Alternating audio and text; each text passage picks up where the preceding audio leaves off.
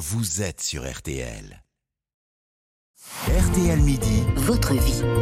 RTL Midi, votre vie. Oui, car l'info, vous le savez, c'est aussi ce qui fait votre quotidien. Et aujourd'hui. Allez, ciao Départ en vacances Allez, ciao Au fond de la France en ce 8 septembre, il est encore temps de dire euh, ciao comme Hervé Christiani et de partir en vacances. Donc, en tout cas, quand on est septembriste. Derrière ce mot, un choix, celui de partir après les autres.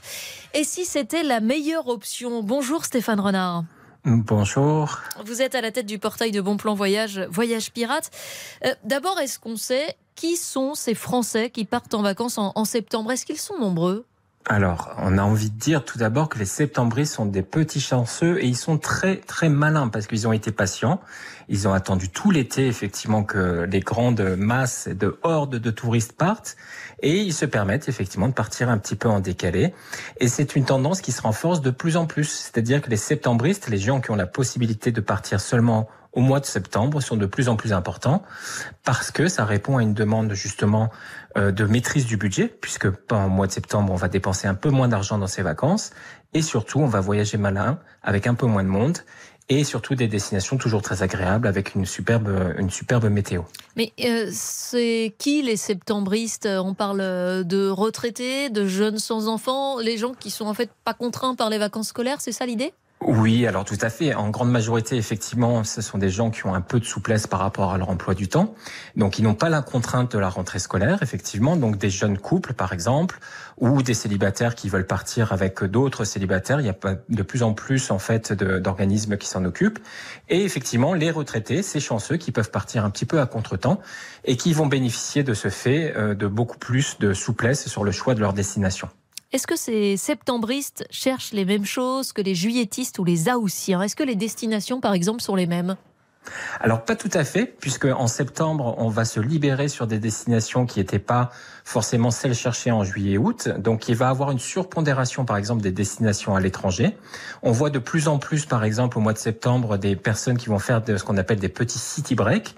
Donc ils vont partir à, la découverte des grandes capitales européennes, qui vont passer deux trois jours à Londres, puis peut-être Bruxelles, puis Prague, etc. en, En bon français, le city break, c'est le week-end prolongé dans une grande exactement, ville. Exactement, exactement. Un petit saut de puce qui est toujours très agréable où on va lier en fait découverte culturelle, mais aussi tout ce qui est gastronomie. C'est très important pour les Français de pouvoir partir dans des bonnes conditions et donc on va multiplier un petit peu ces sauts de puce tout au long du mois de septembre.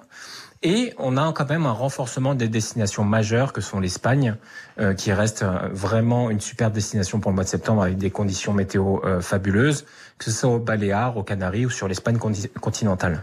Vous l'évoquiez un petit peu tout à l'heure en disant que les gens qui partaient en septembre, c'était les, les vacanciers malins parce que c'était un peu moins cher. Est-ce que ça se vérifie toujours? Et, et on parle d'un écart de quel ordre? Alors, ça se vérifie surtout cet écart euh, sur le prix de l'aérien. C'est-à-dire qu'en fait, euh, on a eu une tendance haussière, comme vous le savez, du prix de l'aérien depuis 2021.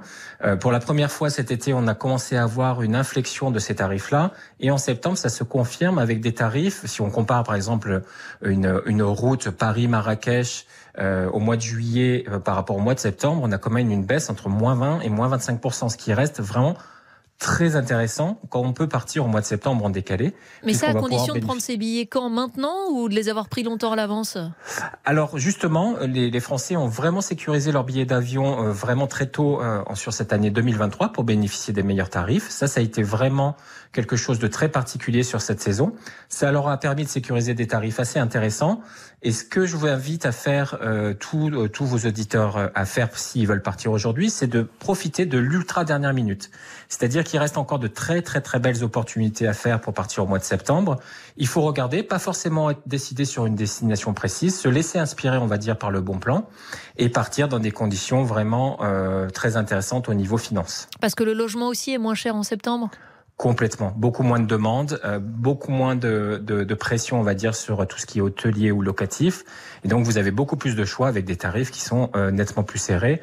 On parle de baisse à peu près entre moins 20 et moins 25% sur les tarifs de l'hôtellerie, par exemple, au mois de septembre. Est-ce que le changement euh, climatique joue aussi dans ce choix de privilégier septembre, tenter d'éviter peut-être les grandes chaleurs, même si on voit que cette semaine, bon, c'est pas forcément réussi?